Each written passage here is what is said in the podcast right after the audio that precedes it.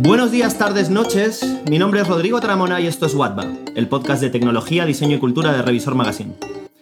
Un favor, antes de seguir, me gustaría pedirte algo. Si te gusta Watba, dedica un segundo a darle al like o fabearlo en tu plataforma preferida, ya sea iVoox, Apple o Google Podcasts. En Google no estoy seguro, pero en Apple estamos, fijo. Y bueno, y si crees que hay alguien más a quien le interese conocer a gente fascinante que está construyendo el futuro hoy, compártenos en Twitter, Instagram y Facebook o mándanos por mail mejor, o mensaje privado a alguien a quien quieras. De hecho, si nos mandas por mail es como más bonito. Eh, además, te puedes suscribir al podcast, recuérdalo, en ebooks y a nuestra newsletter semanal desde nuestra web, revisor.com.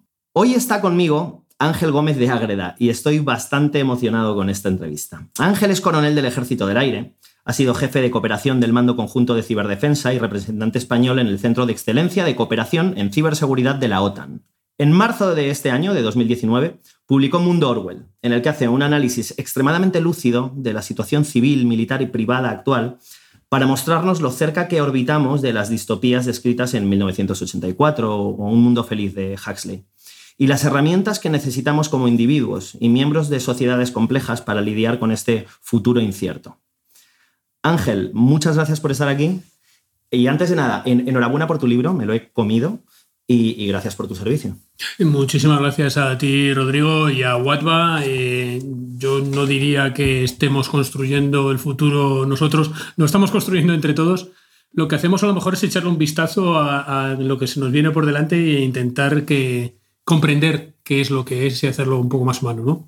De hecho, hay, una cosa que tú dices y está detrás de tu libro, ya, ya hay algo que me parece muy valioso, que es cuando hablas de, lo importante que es conocer las herramientas necesarias para lidiar con este futuro incierto, ¿no? Porque es más eso, no sentirnos desnudos ante las cosas que están pasando. El futuro no se va a parar.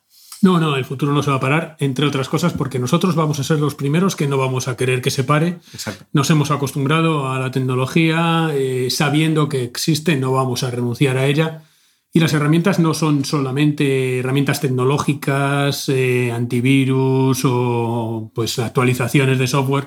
No, no, las herramientas son muchas veces de nuestro propio comportamiento y de nuestro propio conocimiento de dónde estamos y qué es lo que queremos hacer de nuestras vidas. Mira, voy a, voy a, aprovechar tu experiencia en el ejército para hacer todas esas preguntas que siempre quiero hacer y me falta alguien a quien hacérselas, ¿vale? Y yo te contestaré las que pueda. Muy claro, sin, sin, tener que matarme. vale. desde el fin de la Guerra Fría, o incluso desde la Segunda Guerra Mundial, yo creo que los civiles de Occidente hemos estado muy alejados de los conflictos, ¿no? Y para las últimas dos generaciones, por lo menos, la guerra ha sido algo que sucede en otros sitios sin embargo, en tu libro hablas de una guerra constante como que se está llevando a cabo en ese plano digital, del que hablaremos más adelante porque tienes unas ideas sobre lo, de, lo que es ese espacio, ese terreno. ¿Cómo es esa guerra? ¿Quiénes son los actores? Y, una de las cosas que más me intriga, ¿cuál es el motivo del conflicto? El motivo normalmente es económico. Y efectivamente, llevamos desde, pues, desde finales de la Segunda Guerra Mundial que no ha habido guerras en, Europa, que no nos sentimos concernidos, no sentimos que sea algo cercano, no sentimos que sea algo que pueda ocurrir. Por eso he comentado en alguna ocasión el, shock eh, de llegar a, Yugoslavia en, su momento, en, pues, eh, a finales de los, de los 80, principios de los 90, y darte cuenta de que había una guerra en Europa y, ver que sí que podía haber una guerra aquí en España, que podía haber una guerra en cualquier sitio de Europa. Eh, pero lo que pasa es que ni siquiera esa guerra era como las de antes, ya no eran grandes masas de bombarderos intentando cargarse cuanta más población mejor o cuantos más ejércitos mejor. Ahora la guerra después de eso se hizo mucho más sutil, es mucho más de día a día y ya desde luego no se declara. Una de las cosas que ocurre después de la Segunda Guerra Mundial es el, proceso de Nuremberg, eh, que, donde se juzga a todos los alemanes que participaron en la guerra, a los, a los mandos alemanes, y la gente se, se da cuenta, los, los, líderes en general se dan cuenta de que, oye, esto, esto es eh, peligroso. Aquí hay una mezcla entre lo civil, lo penal y lo, y lo militar que tenemos de alguna manera que, tener en cuenta. ¿no? Eh, ya y lo vemos después en Yugoslavia, cómo se juzga a los responsables que, de la guerra. Con lo cual ahora, en lugar de, de, matar gente, en lugar de contravenir cualquier principio de derecho internacional o de derecho humanitario, lo que hacemos es influir más que otra cosa en las gentes. Y mucho más desde la llegada de Internet. Internet es un instrumento maravilloso para muchas cosas, y sobre todo tiene una característica que para mí, más incluso que la inmediatez, más incluso que la, ubicuidad de estar en todas partes, es fundamental. Es interactivo. Hmm. Es interactivo y lo interactivo tiene muchísima más fuerza que lo, que lo unidireccional. ¿no? Eh, yo sí, sí, ahora mismo estamos en un podcast hablando unidireccionalmente a la gente, eso tiene un alcance y tiene una fuerza. Hmm. Pero si la gente pudiera contestar, si la gente pudiera hacer preguntas, observaciones, al final acabaríamos saliendo de aquí todos con la misma idea porque hemos consensuado esa idea. La interactividad te da eso. La interactividad te permite llegar mucho más a la gente y por eso ahora la, guerra se hace más dentro de la gente, no ya de sus cerebros, sino de sus sentimientos, ¿no? en su corazón de alguna manera, afectando a sus emociones e intentando llegar con esa interactividad a cómo la gente entiende el mundo. Y ya que, ya que entras ahí, hay una cosa sobre la que me apetece mucho que desarrolles, es lo de la guerra basada en afectos. Mm. ¿no? Es una idea, eh, ¿cómo se dice en inglés? Es Bueno, eh, eh, en realidad no existe en inglés porque me la inventé yo. Ah, ¿te la inventaste tú? Sí, existía Effect-Based Operation, que es la guerra basada en efectos, que de lo que se trata es de causar un efecto. Entonces, el ejemplo que suelo poner es un puente. Tú no lo bombardeas para cargarte el puente, sino para evitar que pasen tropas de un lado a otro. Eso sería el efecto, aislar logísticamente a un ejército, por ejemplo, sí, de su retaguardia. Como cuando de pronto asediabas un castillo y lo que hacían era impedir que entrase comida y agua. Eh, exactamente. Tú lo que estabas es, buscabas el efecto de crear un aislamiento ahí. Bueno, ahora eh, el puente se bombardea para aislar comunidades, para, para crear sensación de aislamiento, eh, o sensación de inseguridad, o sensación de que el Estado no está cumpliendo con su, con su obligación. Por un lado, nos están exigiendo eh, seguridad, la población en general exige a los estados seguridad, y por otro lado, la maniata, estamos maniatando a los estados, ¿no? De alguna, eh, de alguna manera evitando que se exceda en el cumplimiento de esa proporcionarte la, ese proporcionarte la seguridad. Con lo cual dejamos eh, en una situación muy complicada a los estados. ¿Qué es lo que hacemos? Estamos siempre intentando actuar sobre los sentimientos de la gente. Entonces sería un sentiment-based operation o un affection-based operation. Sí.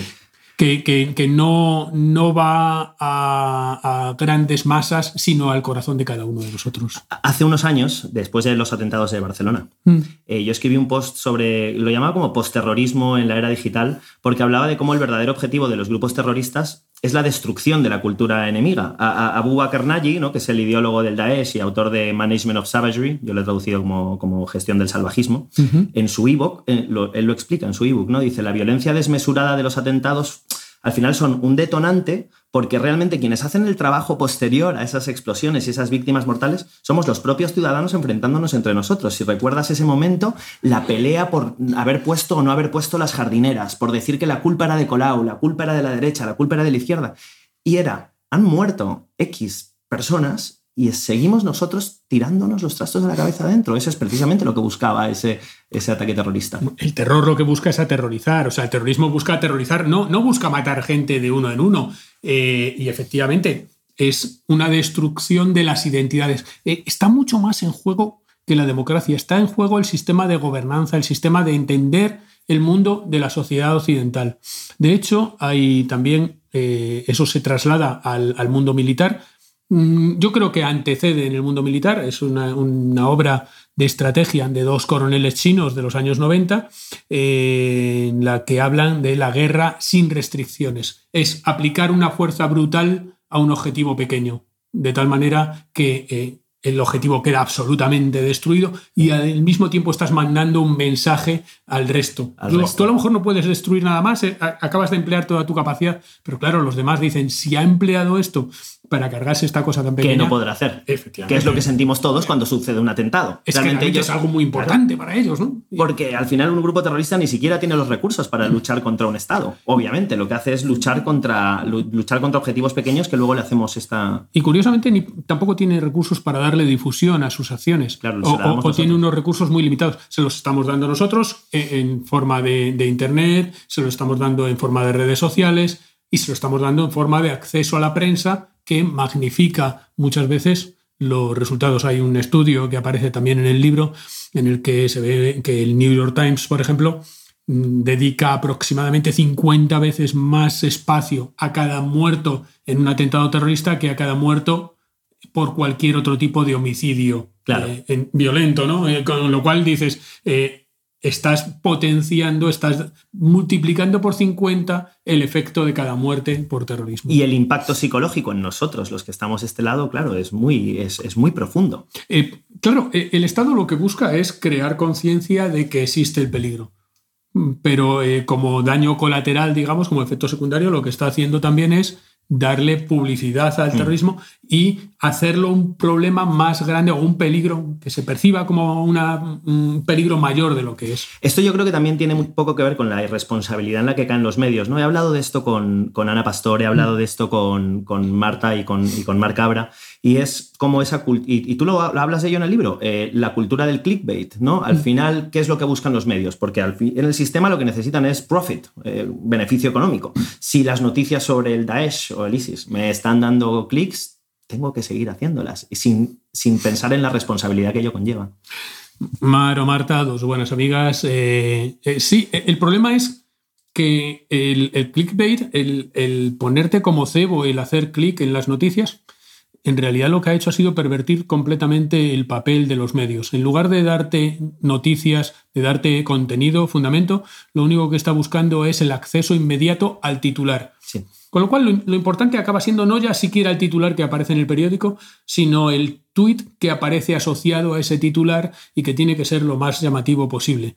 De esa manera, eh, efectivamente, eh, los periódicos conseguirán más visitas, pero a base de ponerse más en manos de las redes sociales, con lo cual pierden autonomía, pierden capacidad, libertad a la hora de, exponer sus, argumentos. Y, profundidad de contenido, de alguna manera. y, efectivamente, y nos privan de esa profundidad de contenidos que nos permitiría en un momento dado pues hacernos una idea cabal de qué es lo que está pasando. Quiero volver un segundo a esto de, estas tácticas psicológicas. ¿no? Entrevisté a Zaida Cantera, como te contaba hace un tiempo, jugando videojuegos, pero hablamos un rato sobre tácticas militares eh, psicológicas aplicadas ¿no? para dividir al enemigo, pero aplicadas en, pues, en los civiles. Y decíamos que en la Segunda Guerra Mundial, por ejemplo, se tiraban octavillas con mensajes desmoralizantes sobre los, los combatientes de Inglaterra y tal.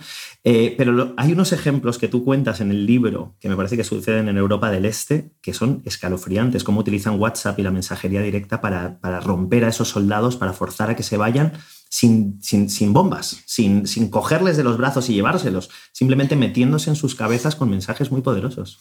Bueno, eh, es que es bastante sencillo. Al final eh, sigues hablando de personas.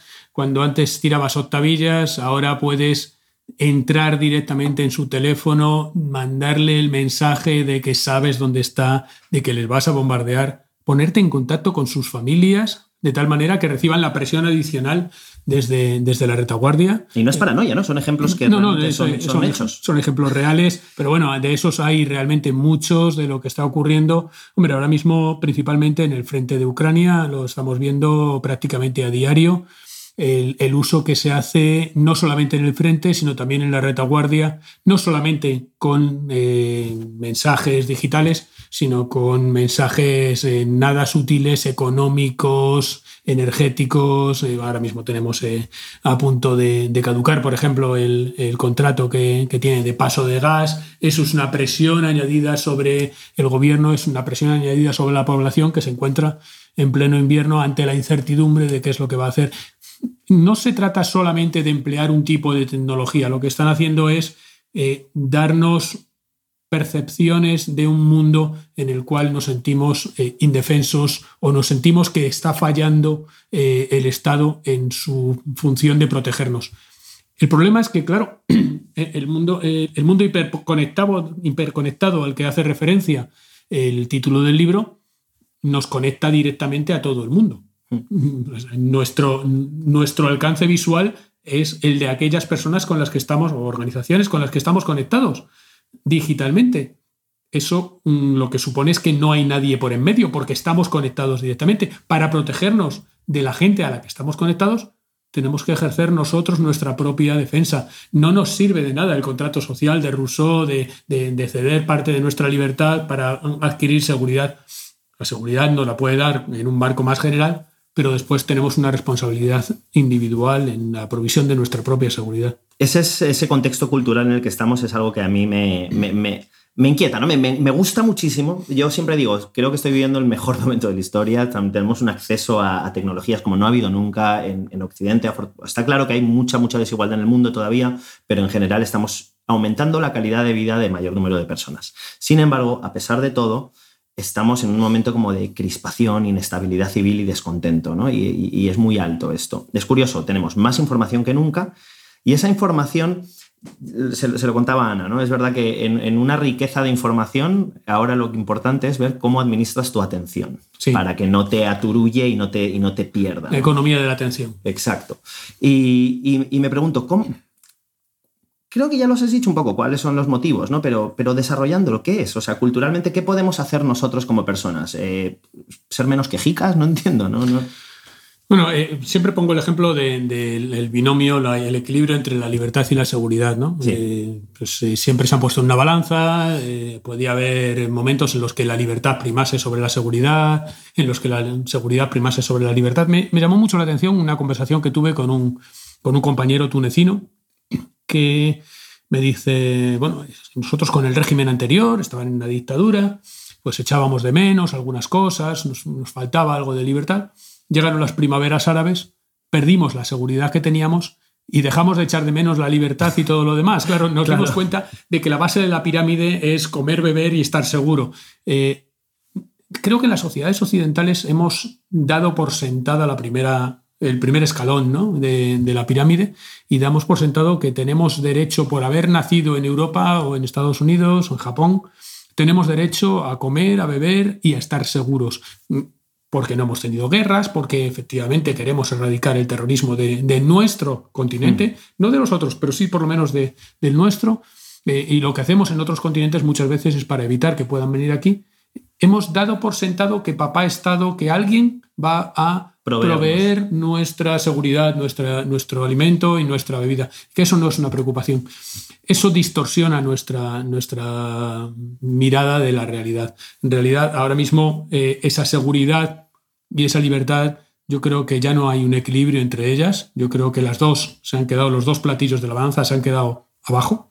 Hemos perdido las dos y lo hemos perdido a cambio de la comodidad. O sea, lo que, lo que busca ahora mismo la sociedad, lo decía Freddie Mercury ya hace muchos años, lo quiero todo y lo quiero ahora. Bueno, pero eh, lo quiero cómodo y lo quiero gratis, básicamente. Eh, ahora mismo de tu canal de pago cualquiera de televisión, tú a lo mejor pagas 10 euros al mes por, por tener acceso a todas las series que, que ponen. Si tuvieras que pagar 20 céntimos por cada capítulo que ves y al final el, resultado fuera también 10 euros, ¿los pagarías? Probablemente no. porque perderías la sensación de gratuidad que tiene el hecho de tener una tarifa plana. Entonces, eh, estamos buscando sobre todo la comodidad. Creo que el problema que, tenemos es, es, que hemos perdido la perspectiva de cuál es el mundo real. Nos hemos quedado en un mundo de percepciones, un mundo eh, mediado en cuanto a las percepciones que recibimos, porque la recibimos, el 90% de la información que recibimos es a través de pantallas que nos están proporcionando información interesada. Y no en nuestro interés, sino en el interés de alguien. En el de quien es dueño de la plataforma, eh, eh, obviamente. claro, y, ese, ese dueño de la plataforma está abusando de nuestra falta de seguridad, de, la ingenuidad con la que le estamos regalando los datos para cocinar esa información que nos vende de tal manera que mm, hemos perdido seguridad al darle los datos, mm. hemos perdido libertad al tener que elaborar nuestras decisiones en base a pues, la información sesgada que nos está dando a través de la pantalla. Luego, la pantalla es, es tremendamente, eh, es, un problema tremendo, claramente, y creo que además eh, tenemos el problema de que nos hemos acostumbrado eso, a, a la comodidad como mm, paradigma de nuestros tiempos. Pues estuve hablando eh, hace el, último podcast que publicamos era sobre interfaces de voz y si la pantalla es el problema, veremos qué pasa con los interfaces de voz que realmente reemplazarán la pantalla y bueno, pues será todavía más natural y también estaremos más vulnerabilizados. Efectivamente, sí, lo del reconocimiento facial es casi cosa de, ayer. Estamos ahora ya en patrones mucho más complejos que ven tu forma de andar y te reconocen por la forma de andar simplemente. Sí, por los sonidos, por, los sonidos. El sonido de la, voz, evidentemente, pero vamos, eh, eh, había una muy interesante que era simplemente por la estructura craneal. O sea, tú ya te puedes poner delante de la cara lo que quieras, porque si la estructura del cráneo que te pueden sacar con un radio, rayos X, incluso a, distancia, eh, Mm, corresponde con tu patrón, que es único, pues también saben quién eres. Una huella dactilar. Decía Tristan Harris, el fundador del, Center for Humane Technology, que el modelo, el modelo de todo gratis es el modelo más caro que existe. ¿no? Hemos perdido capacidad de atención, hemos perdido eh, convivencia, capacidad de estar, ¿no? Y, creo que sí, que de alguna manera es verdad. Esto yo creo que nos ha conducido a un comportamiento. Me gusta mucho cuando has arrancado, has hablado de que de que el comportamiento no es solo la tecnología, es una cuestión de comportamiento. Y el comportamiento humano tiene unas vulnerabilidades muy frágiles. Para mí uno de los libros que me cambió la vida fue eh, Pensar rápido, pensar despacio de Kahneman y otro que se llama Un pequeño empujón de Thaler. ¿no? Y hablan mucho de estos fallos de diseño que tenemos. Tendemos a ser cortoplacistas, tendemos a primar el beneficio inmediato frente al beneficio a largo plazo y la felicidad más duradera. Y, y creo que, creo que ese es uno de esos fallos, ¿no? que, de los que a lo mejor se aprovechan las plataformas o, bueno, agentes externos que quieren aprovecharse de nosotros. Yo creo que el problema es que estamos en un momento de transición ahora mismo. ¿no? Eh, hay gente que se ha dado cuenta de, de, la utilidad que tienen estas tecnologías, de las fragilidades que tenemos los humanos frente a estas tecnologías y que lo están explotando. Y la mayor parte de la población no se ha dado cuenta, pero eh, evidentemente vamos hacia un mundo en el que pretenden uniformarnos, en el que pretenden hacernos a todos iguales. Un, mundo feliz de Aldous Huxley, ¿no? Eh, con, clases sociales, sociales cada vez más separadas. Lo hablabas antes, las, las desigualdades sociales que, que se crean. Eh, me parece tremendamente preocupante el hecho de que ahora mismo estemos Mm, permitiendo que el acceso a la tecnología eh, nos separe entre nosotros, cree castas entre nosotros. Eh, por un lado está creando la casta de los, de los pocos que tienen acceso a los datos y con eso pueden configurar el mundo. Y dentro de los que están en el, en el grupo grande del resto del mundo, el acceso a la tecnología nos cambia totalmente. Y lo vamos a ver cada vez más, ¿no? Eh, con los beneficios, el acceso a los beneficios de la tecnología. Hablando de la gente que, digamos, está, pues, los poseedores de nuestros datos, de las grandes infraestructuras, estamos hablando de. Eh, Sasha Baron Cohen acaba de mandar un mensajito, un discurso de 24 minutos un poco a todos ellos, ¿no? Los llaman los, los seis de Silicon Valley, hablando de Jack Dorsey, Mark Zuckerberg, Jeff Bezos, eh, Tim Cook, ¿no? Toda la gente que tiene estas plataformas con miles de millones de usuarios. Sus plataformas tienen muchos más usuarios que la mayoría de los países tienen habitantes son hombres, pues eso, son unos hombres norteamericanos, blancos en su mayoría, algún indio, como decías antes, eh, pero que tienen un poder muy, muy, muy fuerte sobre grandes masas de personas. No han sido elegidos públicamente, nadie les ha votado democráticamente. Y encima, cuando gente como Elizabeth Warren, ¿no? otros, eh, otros políticos norteamericanos están hablando de intentar regular a estas grandes compañías, casi somos nosotros los primeros en levantarnos para defender la libertad. Y volvemos a esto de la mm. libertad y seguridad. Eh, ¿Por qué? ¿Es que tenemos miedo a que la regulación vaya en contra del capitalismo y del libre mercado? ¿O, es que confiamos mucho en nuestra capacidad para educarnos? Somos soberbios en ese sentido, eh, eh, pero vamos, sobre todo creo que lo que no queremos es renunciar de ninguna de las maneras a los conglomerados que se han montado. Google tiene pues prácticamente una panoplia completa de servicios que desde un solo login que hagas te da acceso a muchísimas cosas.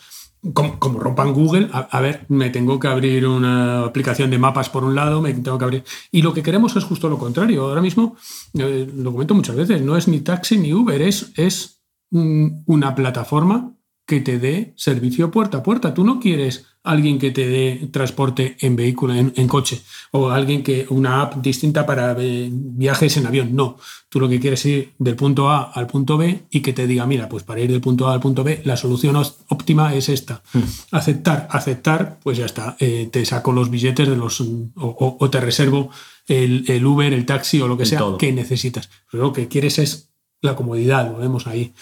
Eh, el problema es que ya no solamente hay dos, consideraciones. Primero, no son solamente esa media docena de compañías. Es cualquier otra empresa o cualquier otro estado que compre los datos que tienen esas compañías. A partir de ahí pueden generar sus propias bases de datos y su propia capacidad de influencia. Y luego, mm, eh, si Elizabeth Warren le da por eh, romper a las cinco grandes americanas, en realidad no serían las cinco porque sería una capitalización de más de 25.000 millones, con lo cual me parece que entraban dos o tres nada más pero si les da por romper esas, las mayores compañías, eh, oligopolios mundiales, seguirían existiendo, pero ya no serían americanas, serían a lo mejor pues chinas. Chinas, claro. Eh, claro, ¿hasta qué punto queremos eh, cambiar unas por otras? O, o se aplica una legislación global a todas estas, a todos estos oligopolios, o no estamos haciendo más que cambiar un amo por otro. Eso es muy interesante, porque yo lo que veo últimamente es que hay una tendencia a, eh, a grupos más pequeños, ¿no? ya sean los movimientos nacionalistas, pues en Cataluña, en Inglaterra, en España, donde sea, hay movimientos nacionalistas que están intentando buscar soluciones como una nación a problemas que son globales y cada vez menos cooperación entre, en, planetaria, que, que en mi opinión, corrígeme si me equivoco, es lo que creo que empezamos a necesitar con urgencia para afrontar retos como el cambio climático, la, pues, nuestro comportamiento y nuestra convivencia en Internet y en el espacio digital, y luego a futuros ponernos de acuerdo sobre cómo vamos a utilizar la inteligencia artificial, que probablemente sea la tecnología más disruptiva desde la electricidad. O desde el fuego. O desde el fuego, efectivamente. Y, y, y, veo que es eso, que en cambio estamos yendo... En, a ver, creo que es temporal, pero ahora, en este mismo momento, como yendo en la otra dirección. Estamos en un momento de pánico, como decía antes, un momento de transición, sí. y yo creo que lo que está ocurriendo es que estamos en la fase de sálvese quien pueda. Sí. pero, pero efectivamente, o nos salvamos todos o nos hundimos todos. Claro.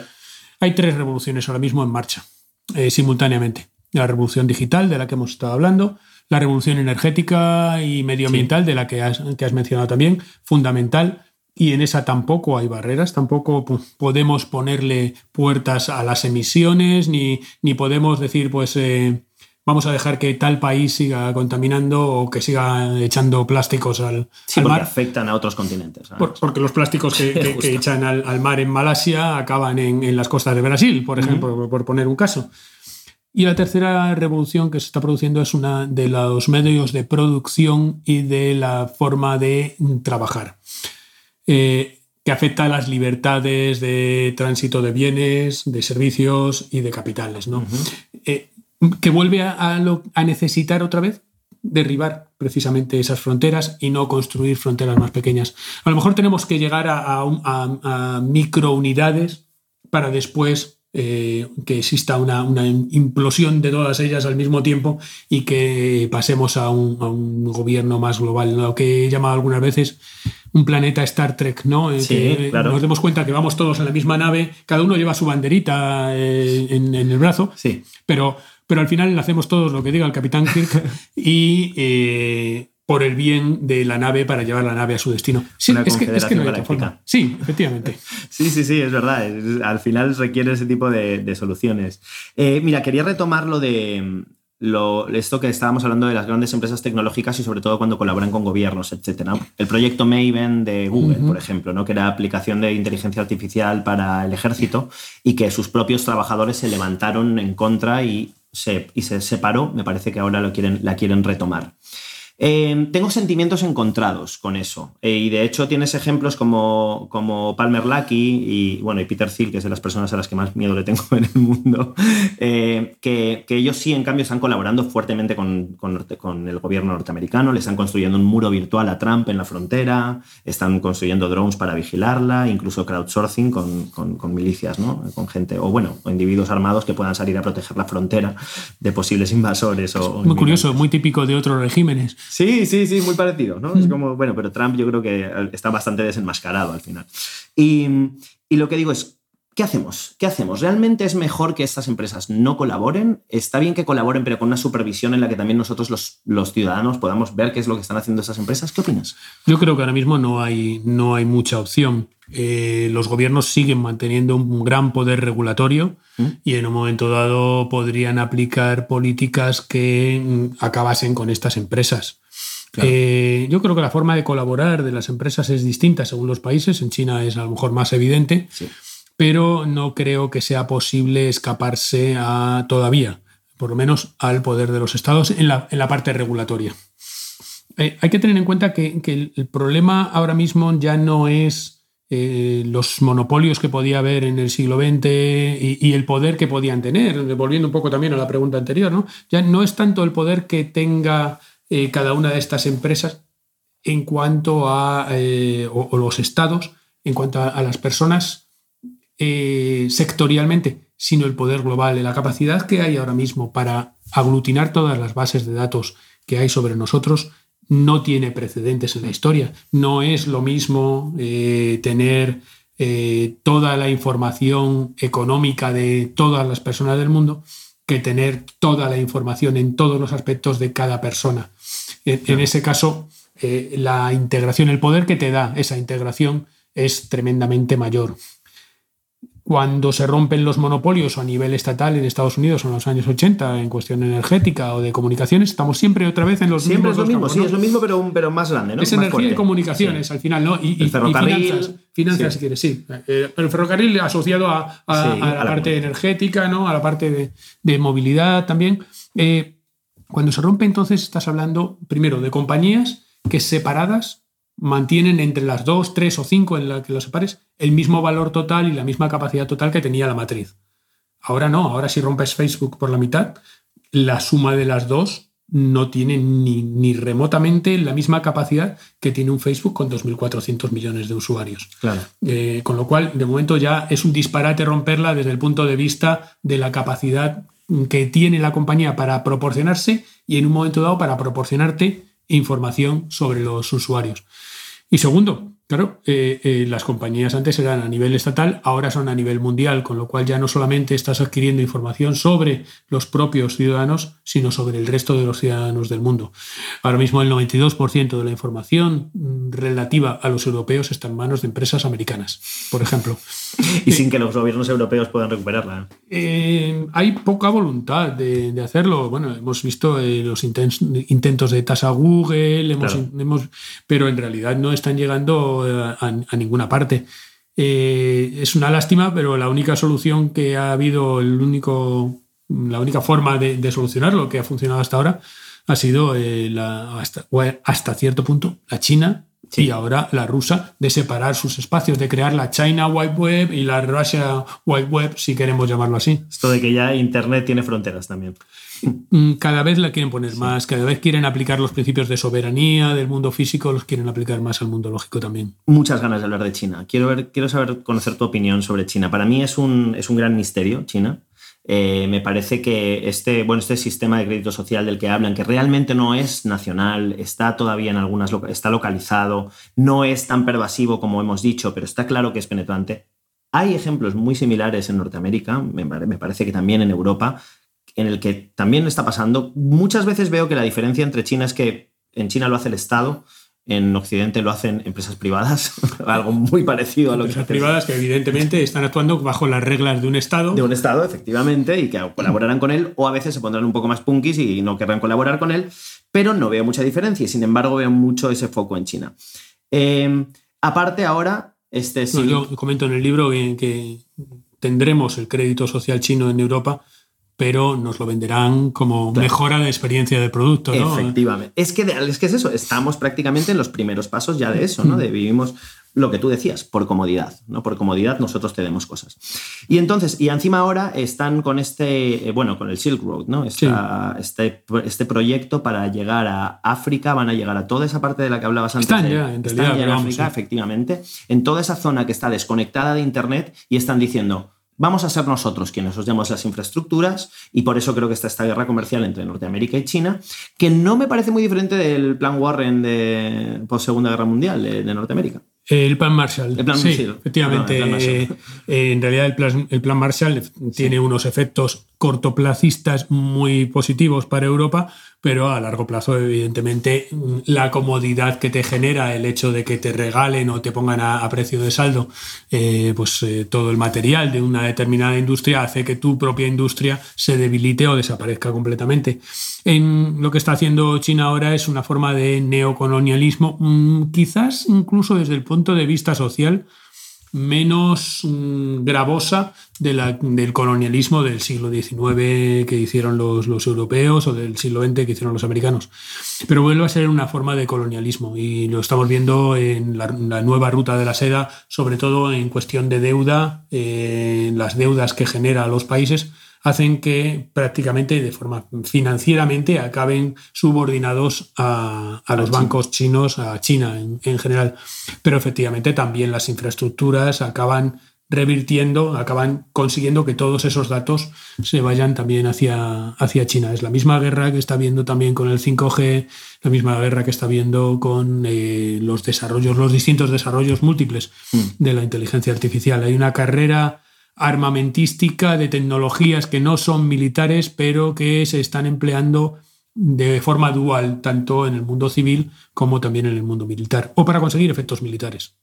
Sí, creo que lo que podría percibir en China es más como unas herramientas, pues eso, lo que tú dices, civiles, sociales, económicas, para conseguir efectos militares sin tener que sacar el ejército a, ningún sitio. Es algo parecido a lo que estamos haciendo en todo el mundo, lo que pasa es que allí efectivamente el, control se centra sobre todo en la propia población. Eh, China tiene muy poco interés en controlar el resto del mundo, siempre su forma de relacionarse con el mundo ha sido un sistema de vasallaje más que un sistema de conquista como podemos haber tenido en Europa o en Occidente en general.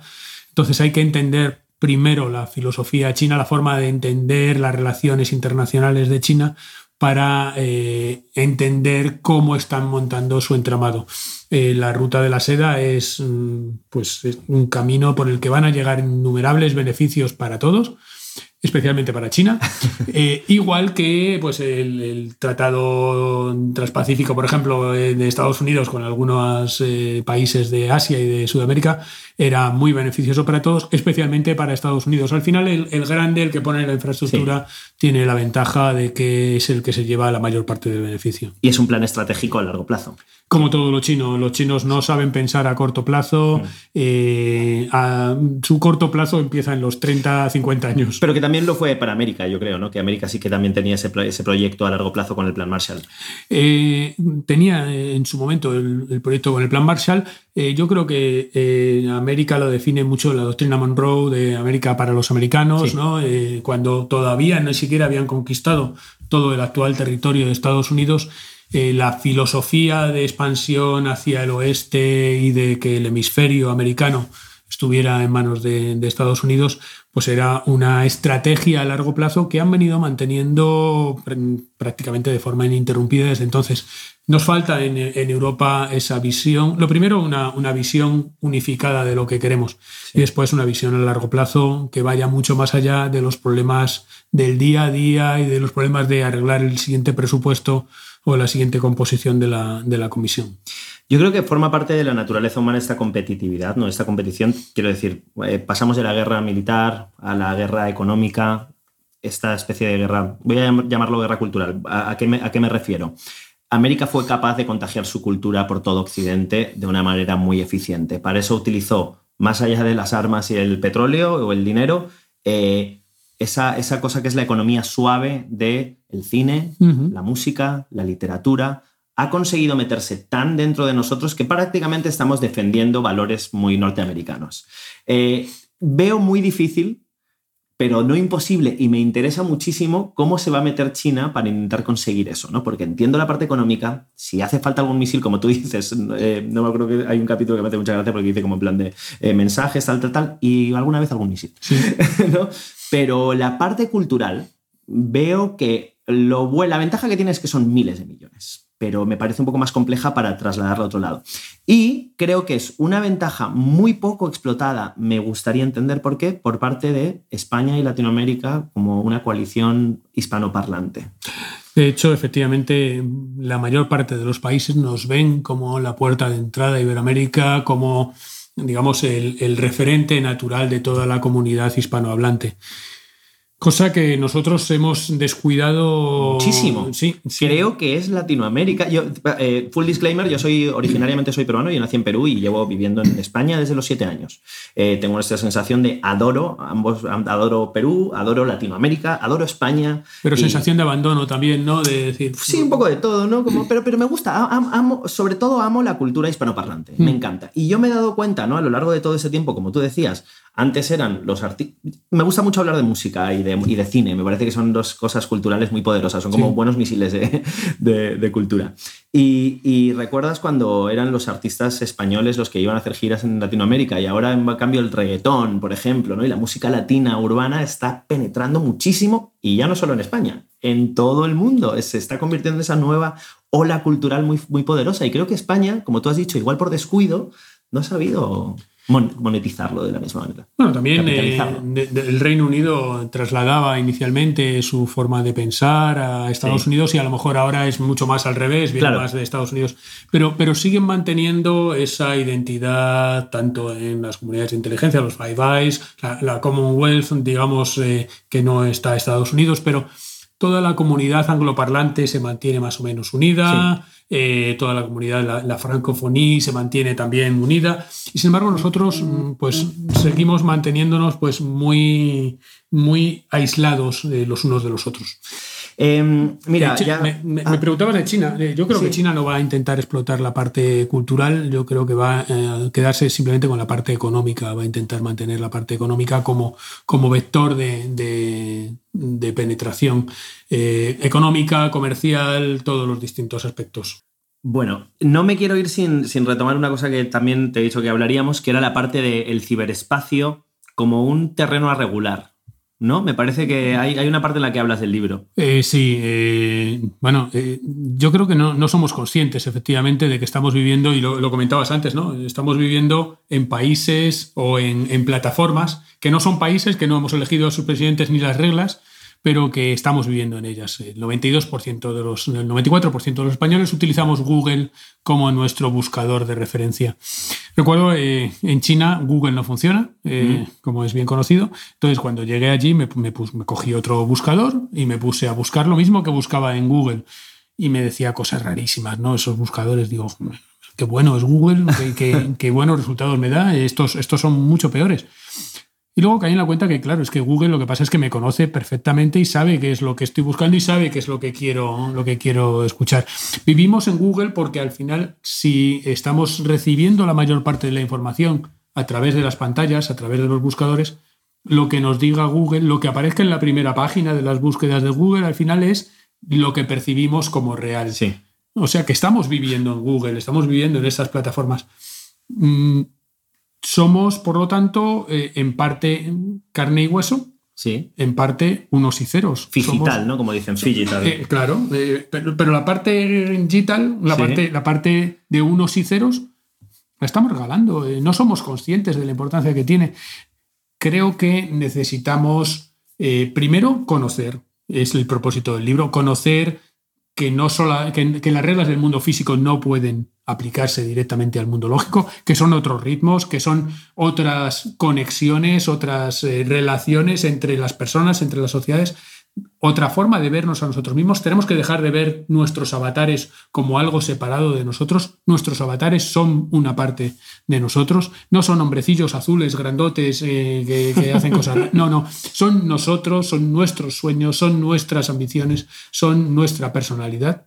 Nuestras identidades digitales. Nuestras identidades digitales, nuestro- eso es nuestro yo, sí, por eso lo del derecho al olvido y ese otro montón de cosas que, que se intentan. Sí. Y si nuestros avatares, o sea, nosotros, están viviendo en un mundo digital, tendremos que regular eso. Eh, nos hemos acostumbrado a que el derecho regula el mundo físico. Tendremos que crear un derecho para regular el mundo lógico también.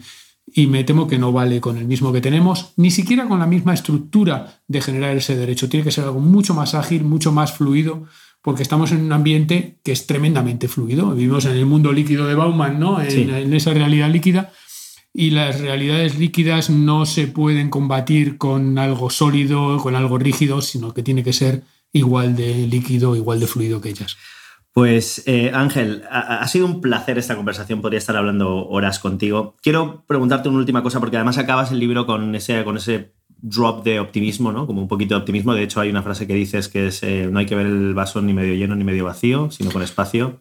Para colocar vodka o, o ron o lo que le apetezca a cada uno. Es decir, como hay que verlo como una oportunidad. No, no Justo. es. No, no es que estén yendo las cosas bien o que estén yendo mal, sino que hay muchas oportunidades de hacerlo mejor. Es muy militar eso, ¿no? Como una crisis no es una, es una oportunidad, ¿no? Es un momento de bueno, eso es, en realidad es chino. Es, eh, Ah, sí, la, ¿eh? sí, la Sí. palabra china, eh, china para crisis eh, se compone de dos caracteres, una es peligro y otra es oportunidad. claro.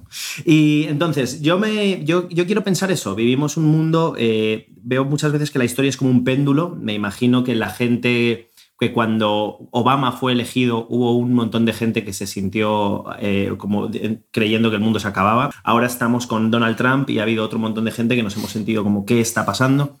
Y creo que pasa eh, en, en- muchas situaciones, ¿no? En lo político y, y en lo social. ¿Hacia dónde crees que tendemos y, y- y qué control tenemos sobre ello? Yo creo que no hay que ver eh, que el mundo se está acabando, hay que ver por qué se está acabando o por qué está ocurriendo lo que está ocurriendo. Y una vez que sepamos el por qué está ocurriendo, eh, restablecer nuestras prioridades. La tecnología, sobre todo la inteligencia artificial, nos va a dar, nos está dando ya mejores condiciones de vida, lo comentabas antes, de las que hemos tenido nunca. Vidas más largas, eh, con más posibilidades que nunca. Bueno, vamos a aprovecharlo, no, no, no para ser más productivos, para hacer más cosas, no, vamos a hacerlas mejor, vamos a eh, no a intentar competir con las máquinas, no a intentar eh, tener mejores herramientas para seguir haciendo lo mismo, sino vamos a ver qué podemos hacer nuevo con las herramientas nuevas que tenemos, cómo podemos ser más personas, más humanos en un mundo en el que las máquinas estarán también, pero para hacer aquello que no nos hacía más humanos, sino que quedaba en la parte más, más animal. Eh, hasta ahora era fácil, había animales racionales, animales no racionales, eh, sabíamos dónde estábamos eh, o, teníamos la esperanza de saberlo. Ahora tenemos máquinas racionales o máquinas que piensan, tenemos que redefinir dónde queremos estar. Por eso estamos ahora así, porque estamos en esa transición, en ese querer encontrarnos. En el libro exploro el dónde estamos, a ver mm, hacia dónde queremos ir. Lo que tenemos que hacer es encontrar ese hacia dónde queremos ir cuanto antes e ir a por él eh, con todas las herramientas maravillosas de las que nos estamos dotando y no compitiendo entre nosotros, sino cooperando en ese planeta Star Trek del que hablábamos antes. Ángel, muchísimas gracias. Para la gente que nos está escuchando, eh, ¿dónde te pueden encontrar? Y aparte de, obviamente, leer el libro. Bueno, estoy en LinkedIn, eh, muy fácil encontrarme, Ángel Gómez de Ágreda o Ángel G de Ágreda. ¿En Eh, Twitter? en Twitter estoy también, eh, ahí sí es Ángel G de Ágreda. eh, y bueno, eh, a partir de ahí, eh, en, en las redes sociales, no solamente, sino en los buscadores.